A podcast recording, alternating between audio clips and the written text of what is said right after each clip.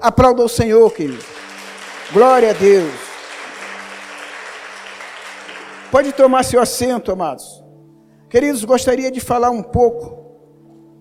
Que o Espírito Santo conduza a sua palavra. Que o Espírito Santo possa ministrar o nosso coração nesta noite. Senhor, tem liberdade para ministrar na simplicidade e humildade que o Senhor sempre pregou e nos ensinou.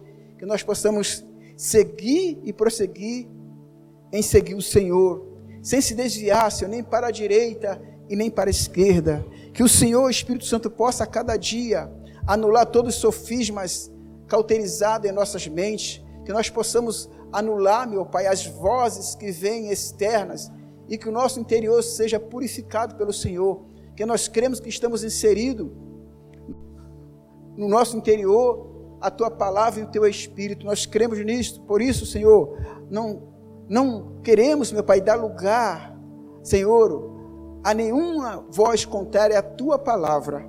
Como diz Paulo em Efésios 4, 27, não deixe lugar ao diabo. Senhor, e nós estamos aqui, meu Deus, pedindo ao Senhor que o Senhor venha adentrar e ministrar ao nosso interior, em nome do Senhor Jesus. Seja bem-vindo, Senhor. Nos protege nesta noite possamos guardar a tua palavra, que possamos entender no espírito e não na nossa alma. Em nome do Senhor Jesus. Diga amém. amém. Queridos, gostaria de trazer um tema assim, que Deus tem colocado no meu coração. Aprenda a viver a humanidade como Jesus. Aprenda a viver a humanidade como Jesus. Nós temos que aprender a ser bons humanos. Quando nós somos bons humanos, nós temos bons relacionamentos. Nós amamos, nós cuidamos, nós tratamos e nós estamos sempre disponíveis né, a repartir ou impartir algo que nós recebemos de Deus para aquelas pessoas que nós temos relacionamentos. E todo o papel do Senhor Jesus como homem foi fazer relacionamento na terra como homem e nos ensinar a relacionarmos um com o outro. Entender que a graça e o favor imerecido do Senhor está sobre nós. Então nós somos inseridos no amor e nós então, então deixamos ser guiados, conduzidos pelo Espírito, e o Espírito Santo então, começa a nos levar a certas pessoas em determinados lugares que nós não entendemos muito bem o porquê, e ali nós começamos a trazer bênção e vida para as pessoas que estão morrendo ou até mesmo estão precisando e necessitando de uma palavra amiga, de uma palavra de vida, de uma palavra de salvação, de uma palavra que tira lá, que tira das trevas e seja transformada em luz. E isto é através de nós, como homens, que nós somos a luz deste mundo. E aonde a luz, as trevas são dissipadas. E nós precisamos entender isso.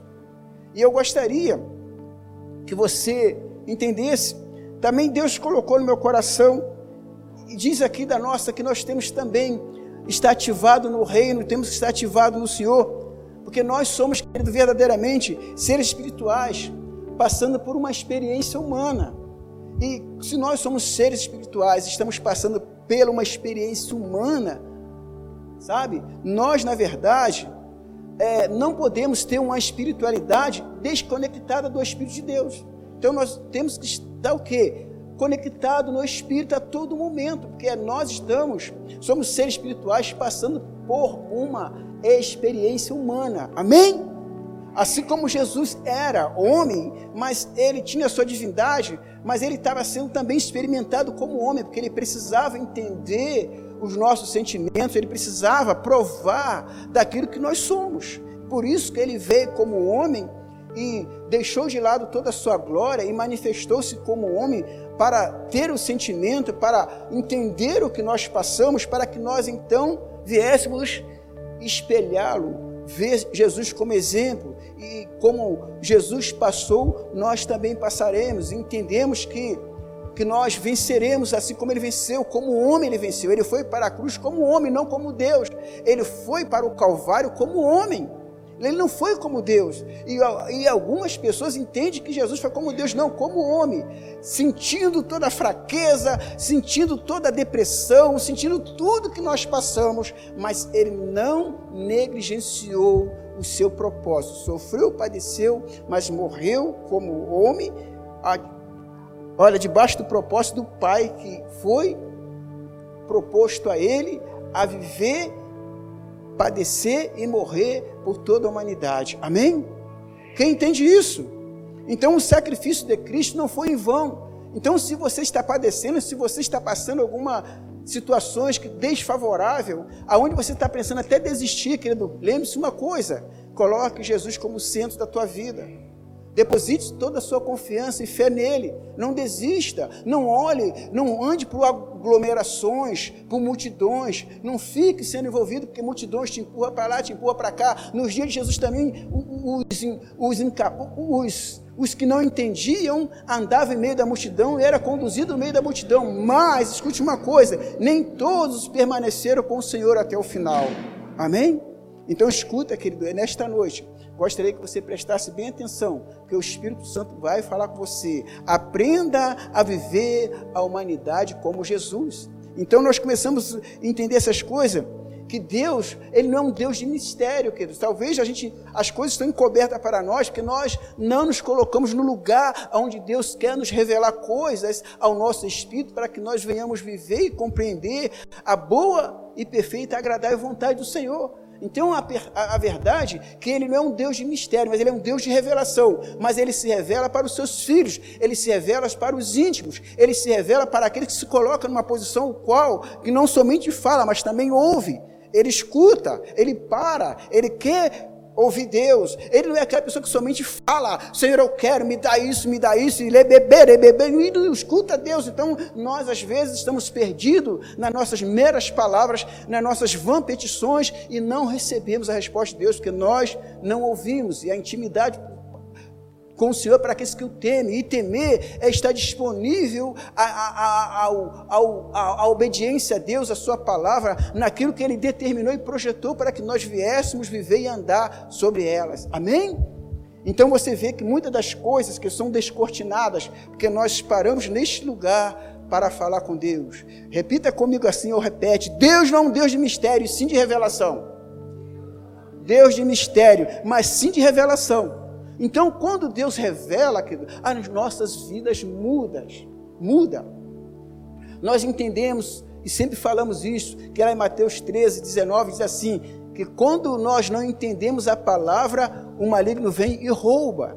Se você não entende, você é roubado. Você sai daqui vazio, você sai com a sua mente oca, você sai roubado, porque você não entendeu o que Deus falou. E necessariamente para entender é necessário se colocar no lugar de submissão, de submeter a palavra, de disciplinar seus ouvidos a estar apto a ouvir. Os seus ouvidos têm que estar habilitados a ouvir a palavra de Deus. Você cerra agora tudo ao seu, ao seu lado e diz assim: agora os meus ouvidos estão habilitados para ouvir a Deus. Então a palavra começa a ser funcional.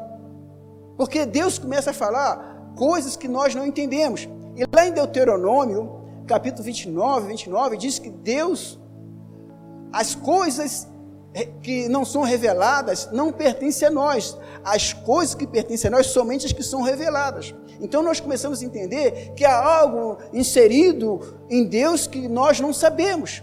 Esses mistérios que Ele não quer que você entenda agora, mas depois você irá entender. Então nós precisamos que guardar que as coisas encobertas não pertencem a nós, mas sim as coisas reveladas. Então nós começamos a buscar entender o que diz lá: as coisas encobertas pertencem ao Senhor, nosso Deus, porém as reveladas nos pertencem a nós e a nossos filhos para sempre, para que cumpramos todas as palavras desta lei para nós e para nossos filhos. Está vendo a importância de buscar a revelação da palavra, que ela serve tanto para nós e para os nossos filhos, diga assim, para os nossos filhos. Então nós entendemos que nós, como pais, damos destinos aos nossos filhos, mas nós precisamos entender as revelações de Deus para a nossa vida. É simples que nós muitas das vezes complicamos, nós queremos entrar no lugar de Deus, nós queremos por colocar regras para as pessoas, nós queremos ditar, tem que ser do nosso jeito. Nós tomamos o lugar de Deus e nós começamos a quebrar a igreja, nós começamos a quebrar pessoas, nós que, começamos a entristecer pessoas que nós tomamos o lugar do Espírito. E o lugar do Espírito é, é estar cativo a Ele, é estar movido a Ele, é estar sentado em, em um lugar onde Deus fala: fique sentado aí, não saia daí até eu mandar.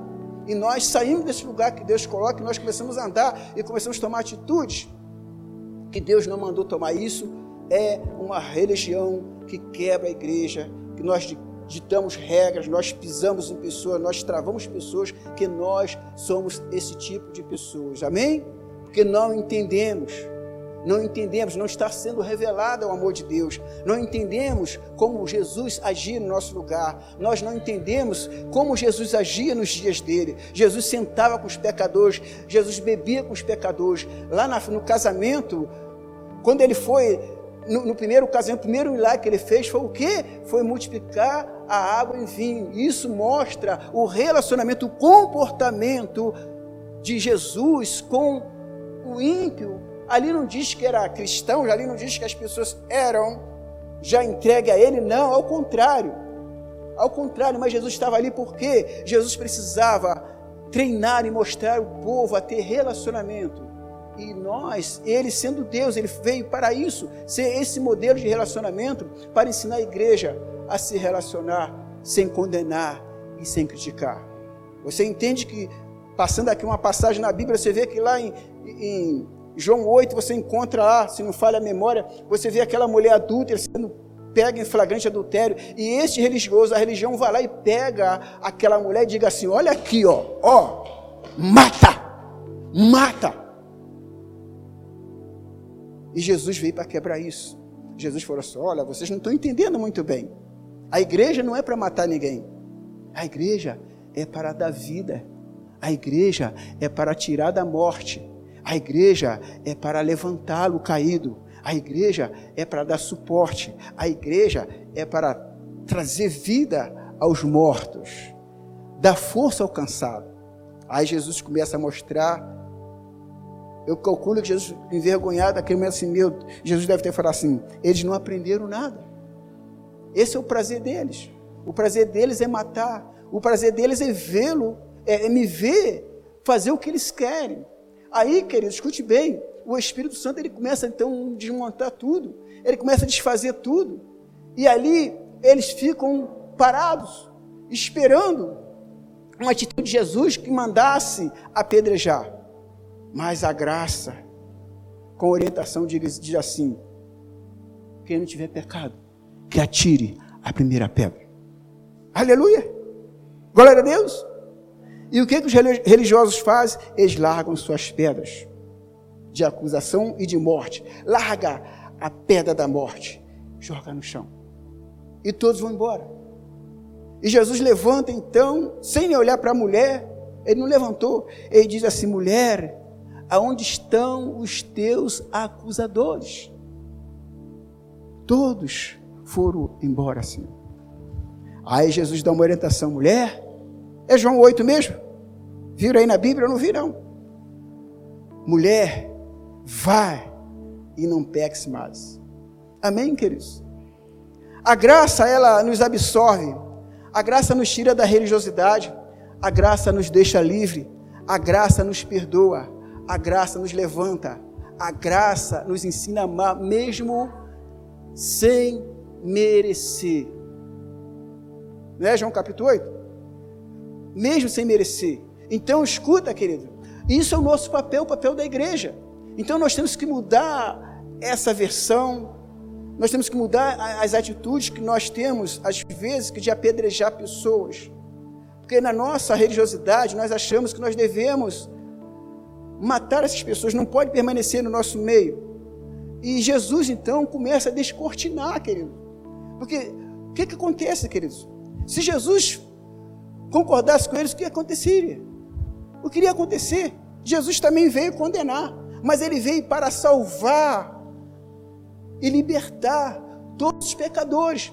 Se você adulterou, querido, se você matou, se você roubou, e o diabo te acusa a cada dia, você não tem mais jeito, você não tem, você é só o inferno, você não vai andar mais com ele porque você errou. É mentira do diabo.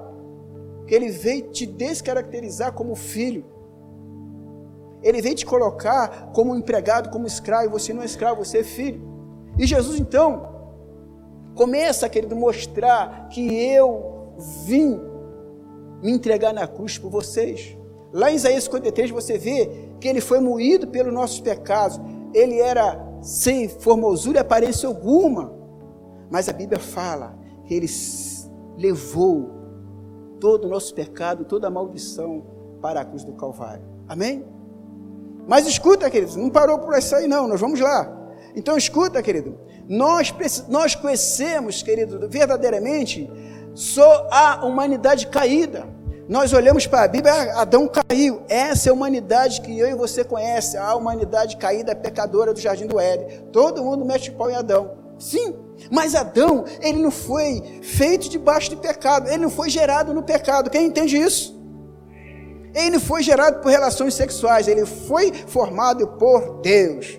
Ele foi formado sem pecado, ele foi formado à imagem e semelhança de Deus. Mas por que pecou? Eis a questão: por que pecou? Por que Adão pecou? Por que Adão saiu do paraíso? Embora não foi criado no pecado, foi formado em santidade, mais semelhança de Deus, por que pecou? Aí, querido, vez a questão que nós precisamos entender. Porque, na verdade, ele quis ser igual a Deus. Ele quis ser semelhante nas atitudes. Ele queria conhecer tudo. E, na verdade, querido, muitas das vezes, o ser humano a nossa humanidade peca porque às vezes estamos semelhante à, humanidade caída, que foi o primeiro Adão. Aí Jesus vem então, adotou, escute bem, que isso é tão importante a gente entender, que Jesus, adotou um corpo semelhante a Adão, um corpo semelhante a Adão, mas não pecou. Aleluia! Aí ele vai, agora adota um corpo. Quando fala adota um corpo, porque ele foi adotar um corpo dentro de Maria, ele é Deus.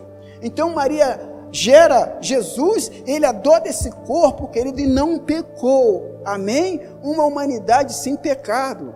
Então vamos fazer um paralelo aí, uma humanidade caída, que gerada depois sem pecar, mas depois pecou, e outra humanidade gerada por Jesus, adotada por Jesus que não pecou. Então nós começamos a olhar o exemplo de Jesus aqui na terra e nós começamos a entender que apesar de nós termos, é, sermos humanos e termos Jesus em nossa vida, nós estamos propensos a pecar. Aí é onde que nós precisamos entender essas coisas.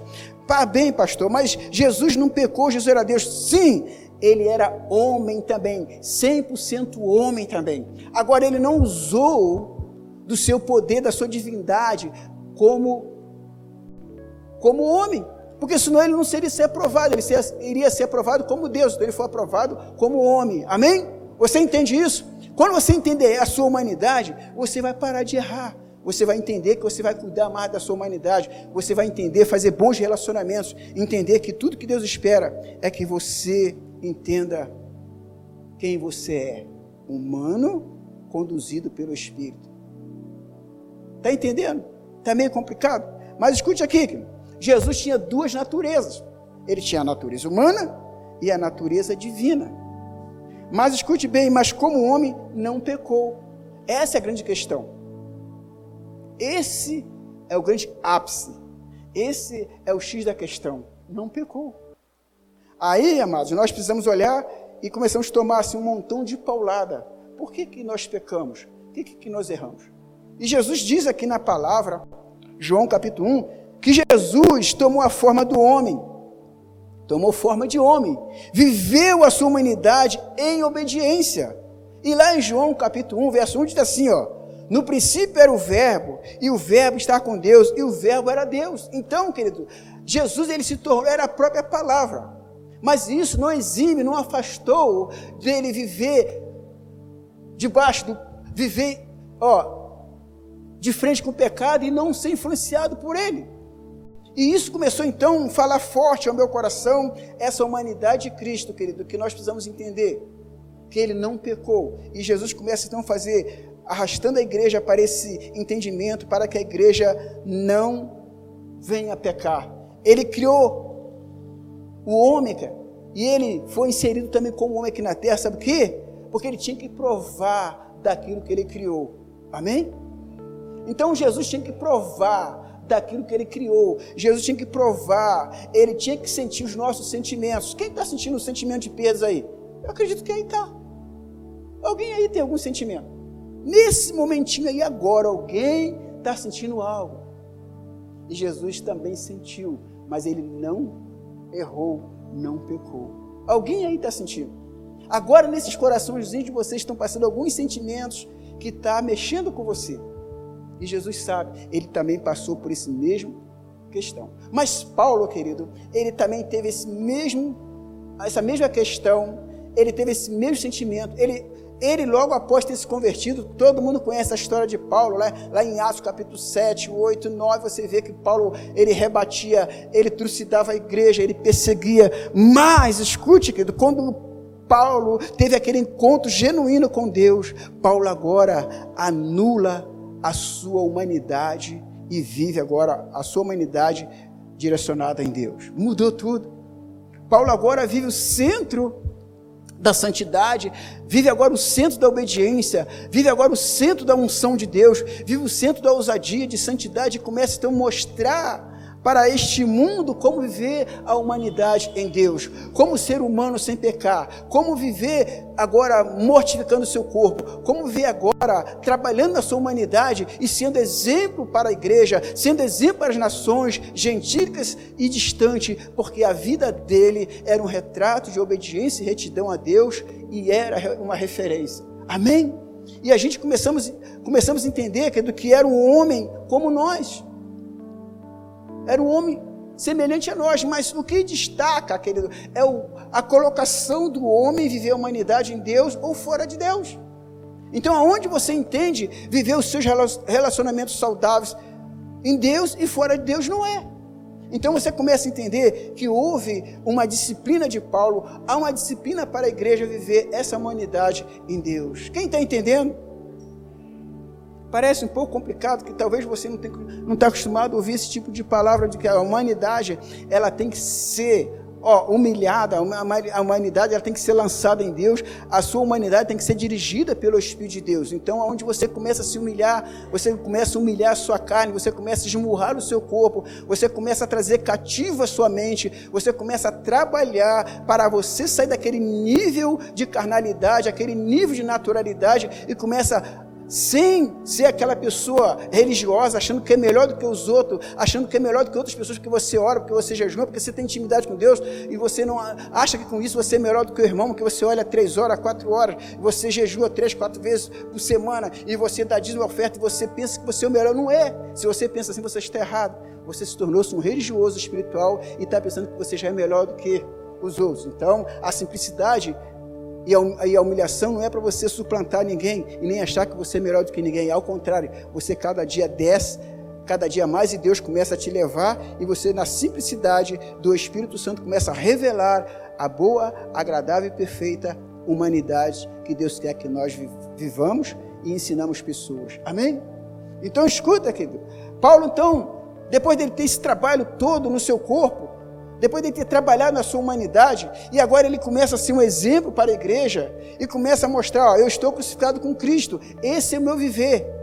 E Paulo começa a dizer, ó, seja meus imita imitadores, qual eu sou de Cristo. Então, isso denota, se mostra que ele trabalhou. Isso fala que ele não viveu na sua carne. Isso fala que ele teve tempo com Deus. Isso fala que ele foi para o lugar secreto. Isso fala que a cada dia ele se, abstia, se abstia de coisas, se afastava de coisas que o impedia de ser essa referência, de agradar a Deus, aos olhos de Deus, viver a sua humanidade selada pelo Espírito, entendendo que tudo quando ele falava tinha resultado, que ele era a resposta de Deus aqui na terra, porque a sua humanidade estava alinhada com o céu, mesmo sendo humano, através do Espírito Santo inserido no seu espírito. Amém?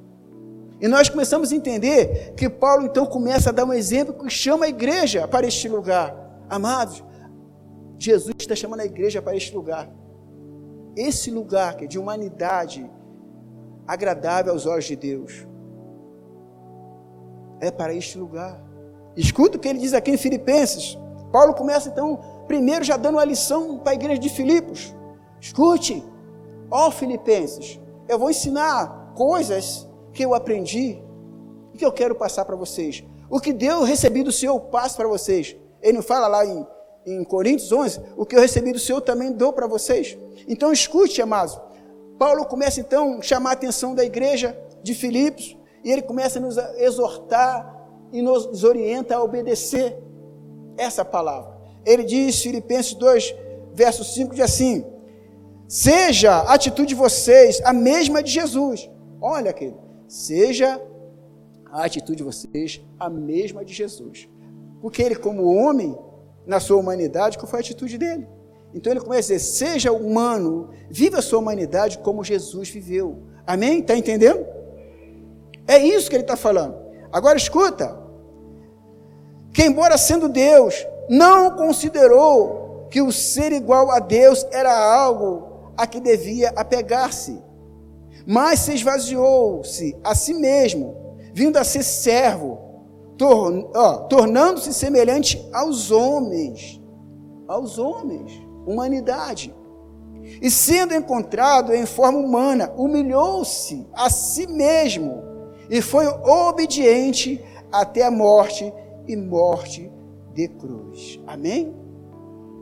Isso, amados, são coisas assim meia improváveis para entender. Nós estamos acostumados a, a, ter uma palavra motivada de prosperidade. Receba, você vai ter prosperar. Amanhã tua casa está cheia de dinheiro. Eu quero 10 milhões de reais. Eu quero. Vou dizer para você que eu não quero. E aí a gente quer essa palavra, não, a tua casa está cheia, amanhã vai nascer ouro no seu quintal, amanhã tem, tem, tem prata na, na, na, na sua gaveta, você está rico, você está bem, oh glória a Deus, aleluia. Mas aí Jesus fala assim, mas isso não vai para o céu. Isso você não vai levar. Isso é um benefício que eu te dou para você viver aqui. Mas isso não vai te eternizar. O que vai te eternizar é você viver a sua humanidade como eu vivi. Amém? Aí muda, né? Muda, a igreja não prega isso, porque, ah, não, mas isso aí não vai encher a igreja, isso aí não vai encher os olhos do povo, o povo está atrás de donativos, o povo está atrás de prêmios, o povo está atrás de riqueza, o povo está atrás de, de viver isso. Querido, escute bem, você não vai levar nada para o céu, somente a sua humanidade semelhante a Jesus. O que você recebeu, você vai levar. Então escuta, querido, não é pecado você ser rico mas a, a sua riqueza não vai te levar lá. Então você vai ter que soltar tudo. E o que você fez quando estava aqui na terra? Foi isso o seu prazer? Você não teve paz? Você não, não viveu com seus filhos? Você está no seu trabalho demasiadas horas? Não ensinou seus filhos? Não deu destino para os seus filhos? Você não parou para brincar com seus filhos? Eles, você foi um mau exemplo para seus filhos, você impediu os seus filhos de, de viver o Evangelho, eles não querem se converter porque eles entendem que Jesus roubou você deles, você os abandonou, eles, eles não tiveram carinho, eles não, não, não tiveram paternidade ativa, você foi um pai ausente, uma mãe ausente, porque você foi atrás do dinheiro. E aí? E Deus fala: o que você fez com a sua casa? E hoje nós vimos aí muitas coisas aumentando, a pedofilia algo parecido desse. E a gente vê que as coisas, o pecado aumenta, o pecado aflora por culpa dos pais também, que não tem tempo para com seus filhos. E aí a gente entende, valeu apenas a gente ter os nossos castelos, ter nossos carros, nossas Ferraris, nosso, ter, ter nossos sítios, as nossas mansões nas praias, e nós perdemos a nossa casa, os nossos filhos. A culpa foi nossa. E, e como diz aquela música, o que fazer quando ele vem? O que fazer quando ele vem? E a gente começa então, querido, a entender que tem que viver a humanidade aos olhos de Deus.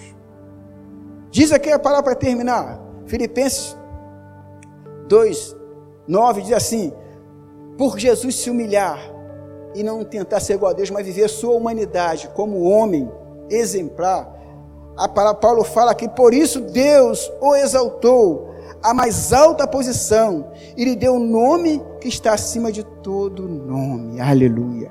Versículo 9. Por isso Deus exaltou a mais alta posição e lhe deu o um nome que está acima de todo nome. Por quê, querido?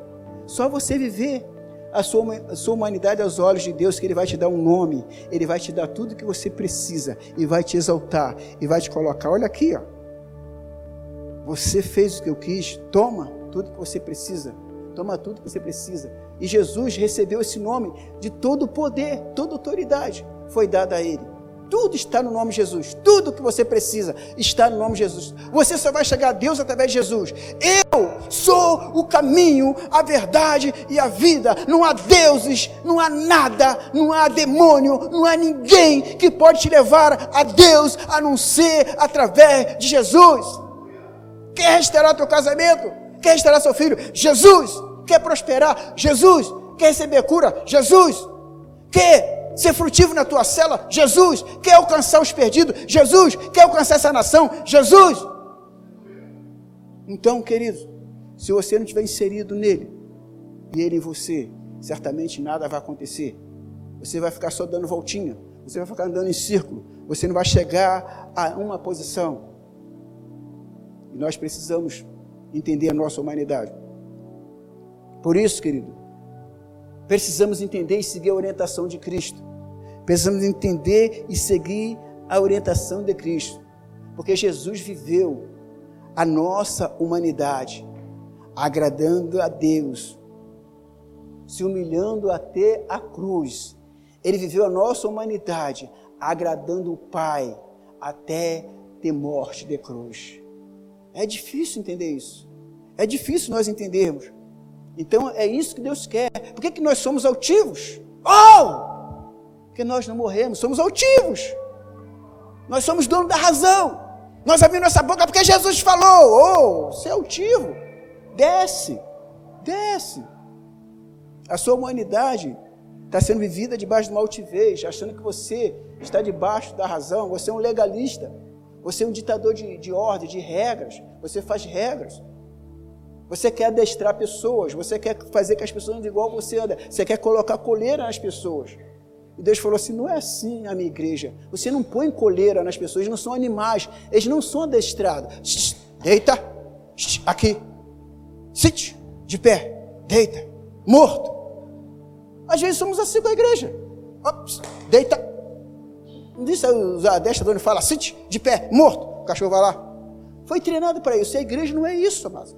A igreja tem livre-arbítrio, a igreja tem vontade. A igreja sabe o que ela quer. Mas nós, como Homens de Deus, temos que orientar as pessoas como viver. Gostaram dessa do cachorro? É assim. Se você faz isso com seus discípulos, está errado. Site, morto, sentado, patinha. Querido, para de fazer isso com as pessoas. Isso não, não, cresce igreja, isso não cresce céu, isso não cresce nada. Isso afasta as pessoas. Mostra o teu amor. Pecou, abrace. Eu estou aqui para te ajudar. Eu vou tirar você desse inferno eu vou tirar você desse lamaçal. Porque o que habita em mim vai estar em você. Ele é Deus, Ele se entregou por mim, por você lá na cruz. Ele veio desfazer o que o diabo tentou destruir na sua vida. Ele veio te descaracterizar. Ele veio roubar a sua identidade como filho. Quer que você tenha uma identidade de prostituta, de ladrão, de mentiroso, de, de falsário? Não. Mas aonde estão os filhos de Deus? Aonde estão os adestradores? Oh, querido, em nome de Jesus, tira a coleira das pessoas, tira as algemas das pessoas, e Deus vai colocar uma multidão nas tuas mãos, porque você aprendeu a viver a humanidade em bom relacionamento. Paulo fez isso. O que fazer quando ele vem? Ele vai te pedir, ele vai voltar. Lucas capítulo 17, deixa eu ver se está aqui, olha o que ele diz aqui, ele vai voltar. Olha o exemplo que ele dá aqui, queridos. Pare de colocar coleira nas pessoas. Chute aqui. Meu Deus, é muito pesado. Lucas 17, do verso 20, escuta. Olha os fariseus. Olha os fariseus. Olha os religiosos. Olha perguntando a Jesus. Lucas 17, verso 20 interrogado pelos fariseus sobre quando viria o reino de Deus. Foi interrogado pelos fariseus quando viria o reino de Deus, porque o religioso está preocupado quando virá. Eu quero saber. Aí ele diz lá. Aí Jesus respondeu: Não vem o reino de Deus com visível aparência, nem dirão ei-lo aqui ou lá está, porque o reino de Deus está dentro de vocês. Aleluia. Aí? Está dentro de você e você ainda não sabe. Ou porque o religioso não tem o Espírito dentro dele. Ele não carrega isso. Ele não carrega, por isso que ele põe coleira. Porque ele tem medo de perder. Aleluia, glória a Deus. Não vou largar porque não vai fugir. Deus falou: larga. Sou eu que trago, sou eu que faço tudo. Tudo foi feito por mim e através de mim. Sem eu, nada do que foi feito se fez, porque você deposita sua confiança em homem. A sua expectativa está nele ou nela, ou na multidão ou em mim. Se você estiver nele, você vai descer. Larga. Aleluia. Solte. Foi que negócio, solte o cabo da anal. Tem um pastor que diz assim, hoje vou pregar sobre a anal, do cabo da anal, lembra aí? Eu ri um bocado. O cara não sabia que a, solta o cabo da anal era aquela outra coisa, né, rapaz? O anal era uma presilha lá, né, Ronaldo, que prende o barco. Escuta, querido, quando não entende, fala besteira. Fala besteira. Então precisamos entender, querido, largar, solta o cabo da anal, toma o remo na mão. E Jesus vai, você vai remar, Jesus está contigo. Solte a coleira do teu cachorro, querido. Deixa ele andar. O cachorro quer dar voltinha, quer namorar, e você está lá. E o cachorrinho está todo fissurado, e você está lá prendendo. E o cachorrinho está lá. Sabe, naquelas, naquelas atitudes na tua perna, quem sabe? Porque ele quer andar e você não deixa. Assim, querido, somos nós. Somos nós com pessoas. Eu estou falando assim um, um termo bem aberto, querido, que Jesus manda eu falar. Eu não tenho papo na língua, fala. Uma igreja que dela só ouve um pastor quando ele fala a verdade, quando ele não tem medo de perder ninguém. É Deus. Ó, oh, em Deus está a esperança da glória da igreja. É Deus que faz a tua vida. É Deus que te levanta. As coisas que você não entende hoje, você entenderá amanhã. Talvez a tua casa não é tudo aquilo que você espera, mas confie, busque nele. Não ande atrás de multidão, ande atrás de Cristo. Você lembra de Pedro, Tiago João? Estou fazendo aqui um paralelo aqui, mas vou voltar aqui de novo no texto. Você lembra de Pedro, Tiago João? Eram os três junto com Jesus, não era a multidão. Até os nobres estavam lá embaixo e estavam perdidos, você viu? Porque quando nós estamos longe do Senhor, nós nos perdemos. Tinha nove lá embaixo perdido, lutando contra o demônio e não conseguia expulsar. Estava lá no monte da transfiguração. Aí quem desfruta dessa bênção, dessa revelação? Pedro, Tiago e João. Ele viu Moisés, ele viu Elias e viu também o pai e falou: Ó, oh, este é meu filho amado. A ele ouve. Eles, caramba, é ele mesmo, é Jesus, é o Messias. Olha, o pai está falando. E olha Moisés do lado dele, olha Elias do lado dele. Queridos, só os três. Quando você tem intimidade com Deus, você é escolhido para estar com Ele. Você entende isso? Então você vê que tudo muda. Então você vê que a tua vida já não é mais a mesma. Hoje você é um homem, a sua humanidade vive entrelaçada com Deus. Você vive agora vivendo a corrente e você está nas águas do Espírito. Aonde o Espírito está, você está. Aonde o Espírito manda, você vai. Aonde diz para, você para. Querido, é isto. Então não procure fazer coisas para agradar a Deus. Esteja no lugar que Deus quer. Para, fala, Senhor, eu quero estar no Senhor. Esse é o lugar que eu quero estar, porque quando eu vou te servir, eu vou fazer sem cansar, sem enjoar, sem reclamar, porque o Senhor está comigo. Amém? Dando continuidade aqui, no verso 22 de Lucas 17. A seguir dirigiu-se aos discípulos: Virá o tempo que desejareis ver-me, um dos dias do filho do homem. Haverá um dia que desejareis ver um dos dias do filho do homem, e não o vereis. Jesus já está preparando eles. E dirão: Ei-lo aqui ou lá está. Não vades nem o cigais, porque assim como o relâmpago fuzilando brilha de uma, de uma outra extremidade, brilha de, de uma outra extremidade do céu, assim será no seu dia o, o, o filho do homem. Não importa que primeiro, ó, mas importa que primeiro ele padeça muitas, muitas coisas e seja rejeitado por esta geração. Assim como foi nos dias de Noé, será também nos dias do filho do homem. Comiam, bebiam, casavam e davam-se em casamento, até o dia em que Noé entrou na arca e veio o dilúvio e destruiu a todos. O que esses homens fizeram com a sua humanidade? A humanidade deles estava longe dos olhos de Deus. Por isso, só Noé e sua família entraram na arca. Pegou aí? Então, escute. Então, querido, só Noé e sua família entrou na arca. Então, precisamos entender. Essa, isso, foi uma, isso foi um caso que Jesus falou. Então, assim como foi nos dias de Noé, será também nos dias do Filho do Homem. Comiam, bebiam, casavam e davam-se em casamento, até o dia em que Noé entrou na arca e veio o dilúvio e destruiu a todos. O mesmo aconteceu nos dias de Ló. Comiam, bebiam, compravam, vendiam, plantavam, edificavam. Mas no dia em que Ló saiu de Sodoma, choveu do céu fogo e enxofre e destruiu a todos.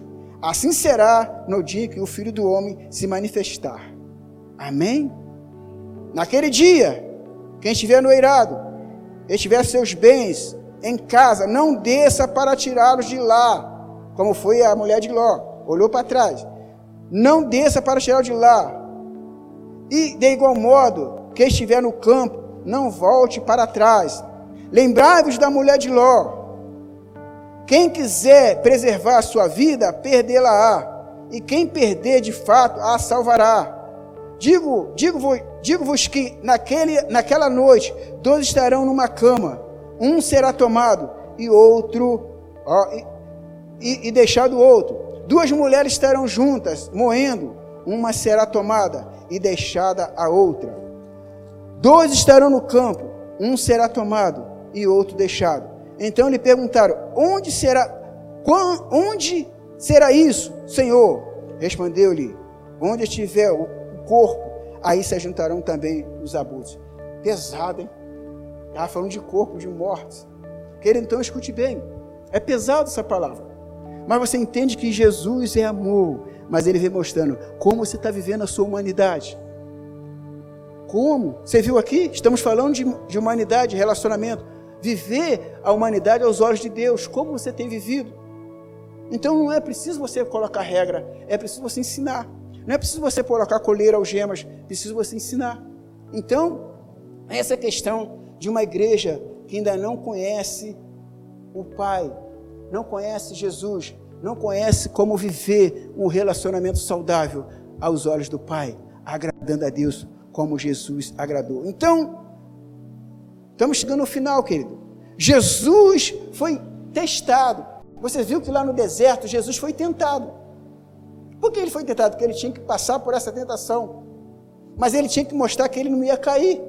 Porque ele, como homem, não Deus. Então ele não cedeu à tentação. Então, queridos, nós somos tentados todos os dias. Não é pecado ser tentado. O pecado é você cair. O homem foi criado por Deus não para pecar, foi para permanecer santo. Amém? Jesus não pecou. Eu quero que você se alegre nisso.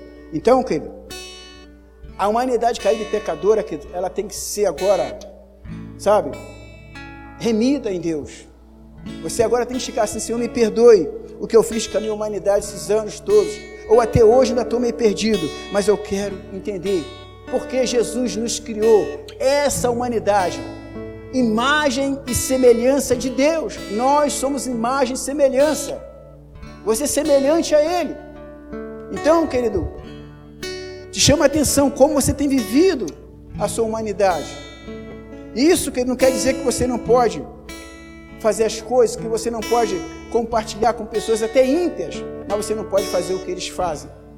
A sua humanidade tem que estar guardada e protegida, como Paulo fez, como o Senhor Jesus Cristo fez. Paulo viu a humanidade de Jesus, então viveu a humanidade de Jesus no seu corpo. Então isso é o que nós precisamos. A cruz foi feita para transformar os pecadores. O que, que é isso? Jesus, Jesus ele foi crucificado para nele ele foi personificado, ele foi personalizado pelo nosso pecado. Nele está o pecado. É pecador. Por isso que está sendo crucificado. Os que não entendia, pecador. Ele vai morrer porque ele pecou. Então ele foi personalizado ou personificado como pecador através de nós. Ele tomou o nosso pecado, a nossa enfermidade, a nossa opressão, a nossa maldição e cravou lá na cruz. Paulo fala isso. Só para encerrar, querido. 2 Coríntios 5, 21 fala, dá clareza nisso, porque Paulo viveu isso. Quando você vive isso, você não está mais debaixo de uma condenação. Entenda que se você pecou, errou, agora, Cristo, agora, está tirando de você, Ele transfere para a cruz. Eu transfiro para a cruz. Não vou pecar mais. Não vou. Não vivo mais debaixo dessa humilhação, porque eu deixei. De uma vez que você deixou, você não vai mais ser perturbado, não será mais acusado. E Paulo diz aqui, 2 Coríntios 5, 21, aquele que não tinha pecado, Deus o fez pecado por nós. Esse verso fala de que ele não conheceu o pecado. Então ele se fez pecado por nós. Aquele que não tinha pecado, Deus o fez pecado por nós. Tornou-se peca, pecador por nós, ou pecado por nós. Aquele que não tinha pecado, para que nele fôssemos justiça de Deus. Justiça, querido. Isso é o que Deus quer, que você, eu e você seja a justiça de Deus aqui na terra. O Ronaldo pregou uns dias aí sobre justiça de Deus, querido, é isso que nós somos justiça de Deus aqui na terra. Jesus foi a justiça de Deus aqui na terra. Paulo foi a justiça de Deus aqui na terra. E é isso que você tem que fazer, que nós temos que fazer. Deserto, querido, é lugar de provação. Deserto é lugar de teste. Deserto é lugar de remir o nosso tempo em Deus. Desertos nos restaura. Desertos nos revela. Desertos nos deixa mais sensível que nós precisamos ser suprido em algumas áreas da nossa vida. E a gente então ficamos sensíveis, sensíveis aos olhos de Deus, sensível à palavra. Nós queremos a revelação. Paulo diz que, que a lei foi enfraquecida pela carne na vida de alguns. A lei foi enfraquecida na carne naqueles dias, na vida de alguns. Porque a carne, querido, não suportava a lei, que a lei estava matando. E Paulo começa a dar uma instrução para nós, querido. Eu falei, Deus, Paulo diz que a lei foi enfraquecida pela carne na vida de alguns. Olha o que diz a palavra, Romanos 8, 3, capítulo 8, verso 3, fala sobre isso, que a lei foi enfraquecida pela carne. Diz aqui, porque aquilo que a lei for incapaz de fazer, por estar enfraquecida pela carne, Deus o fez enviando seu filho à semelhança do homem pecador, como oferta pelo pecado, e assim condenou o pecado na carne, a fim de que a justa exigência da lei fosse plenamente satisfeita em nós, que vivemos segundo a carne. Ó, fosse feito mais que vivemos que vivemos segundo a carne, mas segundo o Espírito. Então não podemos viver segundo a carne, mas segundo o Espírito. Então você, ó, a lei foi enfraquecida pela carne. Por isso que Jesus veio. Jesus veio. Porque a lei foi enfraquecida pela carne. Querido, porque nós não conseguiríamos viver sem o pecado, sem a graça. Então foi enfraquecida. E hoje você tem que ir para a cruz para ser absorvido, para ser salvo. Não podemos deixar, querido os desejos nos dominar. Para encerrar, querido, não deixa seus desejos te dominar. Queridos, isso é, isso é fato, isso é verídico. Não deixe seus desejos te dominar. O homem de Deus não é dominado por desejos, querido. O desejo vem, mas o propósito é Deus. O desejo vem, mas é o propósito de Deus. Então, Tiago começa daqui a dar uma, uma demonstração para nós. Não deixa que os desejos os dominem. Tiago, capítulo 1, do verso 14 ao 15, estamos encerrando. Só para você se alegrar, querido. Entenda a sua humanidade aos olhos de Deus. Viva a sua humanidade aos olhos de Deus. Para encerrar, ele diz assim, ó: Cada um, porém, é tentado pela própria cobiça, sendo por esta arrastado e seduzido. Então a cobiça, tendo engravidado, ó, tendo engravidado, dá à luz o pecado. E o pecado, após ter ter se consumado, gera morte. Então, queridos, Estamos encerrando aqui. Não seja dominado pelos seus desejos.